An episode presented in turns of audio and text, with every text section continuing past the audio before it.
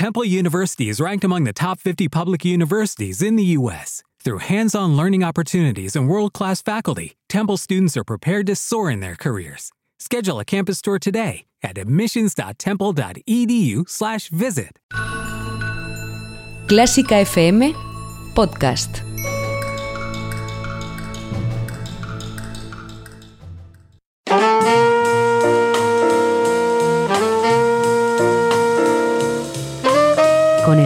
Hemos topado. Con Carlos López.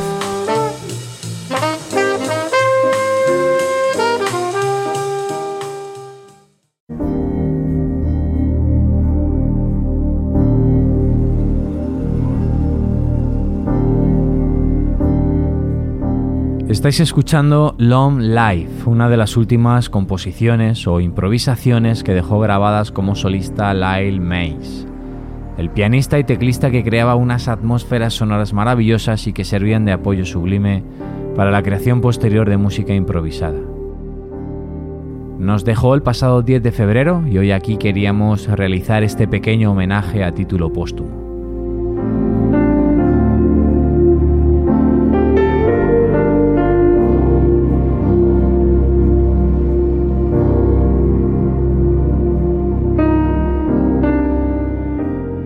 Hace unas semanas sonaba en nuestro programa uno de los temas del grupo que fundó junto a su gran amigo Pat Metheny en la década de los 70, el Pat Metheny Group, y hablaba de ellos como una de las formaciones más impresionantes que ha dado la historia del jazz.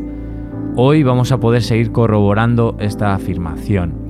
Parte de la música que imaginó junto al guitarrista y otras melodías que surgieron de su mente nos acompañarán en este pequeño tributo.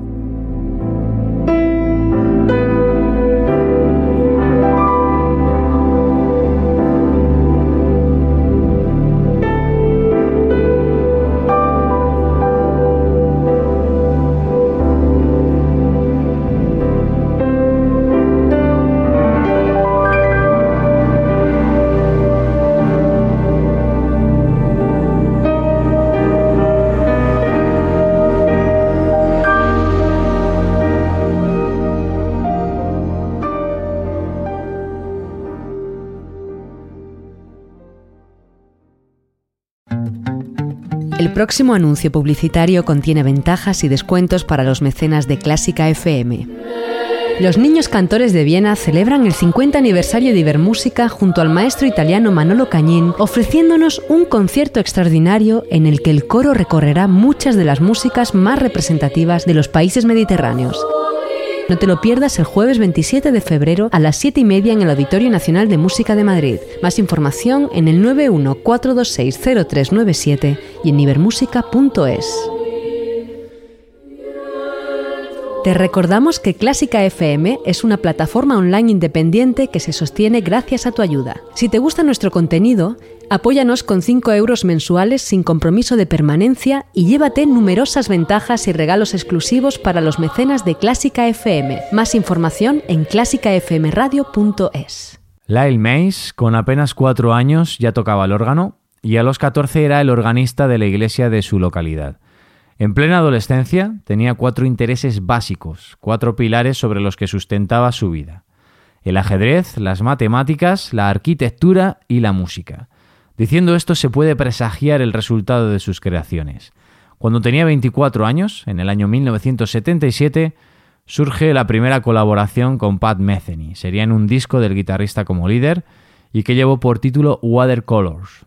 Un año después se formaría oficialmente el Pat Metheny Group. Pero no voy a comenzar con ningún ejemplo de aquella época, sino con otro disco que vendría unos años después y que, aunque muchas páginas eh, mencionan como un disco del grupo, no fue así, sino que fue un disco firmado a dúo por el guitarrista y por Lyle Mays. Como testigo de excepción invitaron al percusionista brasileño Nana Vasconcelos. Y de este trabajo me quedo con un tema que llevó por título Ozark.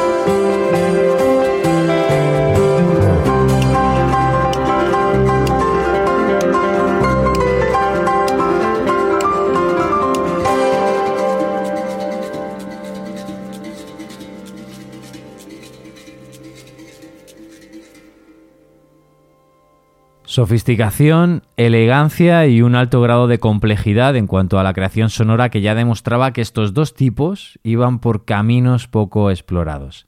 Aquí incluso podemos escuchar el bajo eléctrico del que se hacía cargo Pat Metheny y llama la atención también eh, cómo la percusión parece estar en, otros tempos diferentes y eso hace pues que parezca que todo va como algo deslavazado, pero ni mucho menos.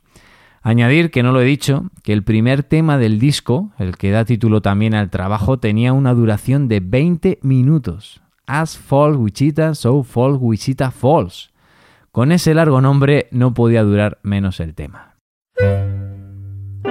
Si te gusta Clásica FM, ayúdanos a que más gente nos conozca. Di que te parecen nuestros programas en las redes sociales mencionándonos como Clásica FM Radio Comenta y dale a me gusta a nuestros audios en iVoox y recomiéndanos a tus amigos. Porque Clásica FM es tu radio y cada día la de más gente. Y ahora sí, ahora sí vamos con un tema de la mítica banda. En el año 1989 publican Leather From Home, el primer disco que compró un servidor de esta banda. Mientras os hablo aquí, eh, lo estoy tocando, estoy abriendo el librillo y leyendo en sus pocas páginas que Lyle Mays, además del piano, tocó y grabó el órgano, el teclado, el acordeón y también tocó la trompeta. Esta información no te la dan las plataformas sin streaming. Lo tengo en CD, ¿no? Porque, bueno, no me tocó vivir de cerca la generación del vinilo, sino que me tocó vivir, pues, el formato digital. Y es un disco que no puede faltar. O sea, tiene temas impresionantes, dos de ellos compuestos a medias por Pat Metheny y Guy Mays, pero me voy a quedar, mm, no sé si con el mejor, creo que no, tampoco con el más original, sino que os voy a poner el corte número 8 que se titula Dream of the Return, que fue el que a mí, cuando lo escuché por primera vez, más me sorprendió, porque lo vais a poder apreciar ahora mismo, se salía de los cánones establecidos ¿no? dentro del propio trabajo. Y además, eh, con la voz en castellano.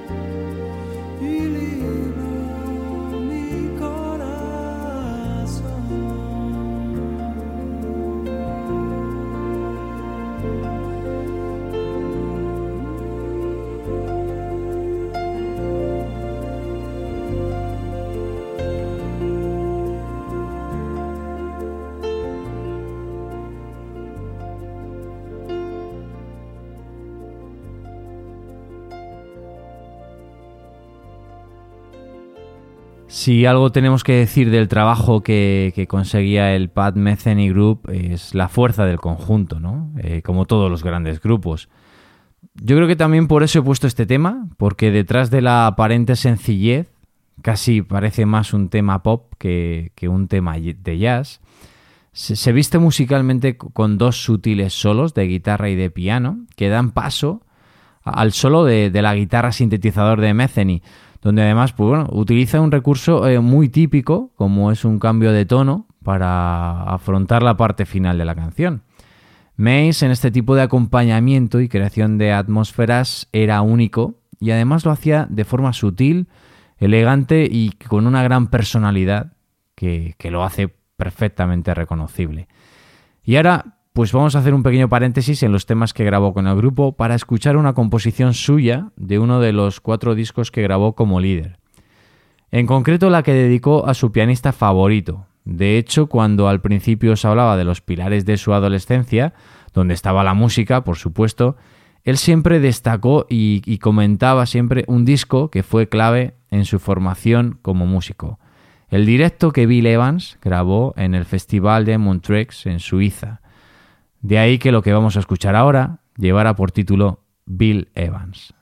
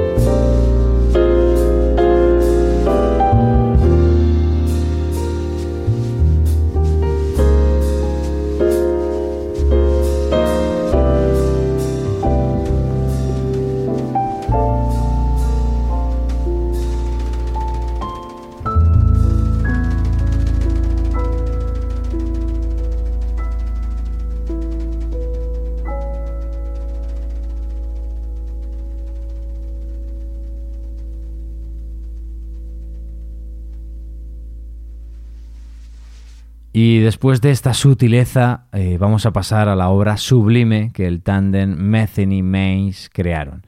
Y digo esto porque siete de los nueve temas eh, que componen el disco son composiciones a dúo. Os hablo del disco Imaginary Day, un disco que no os puede faltar, obligatorio.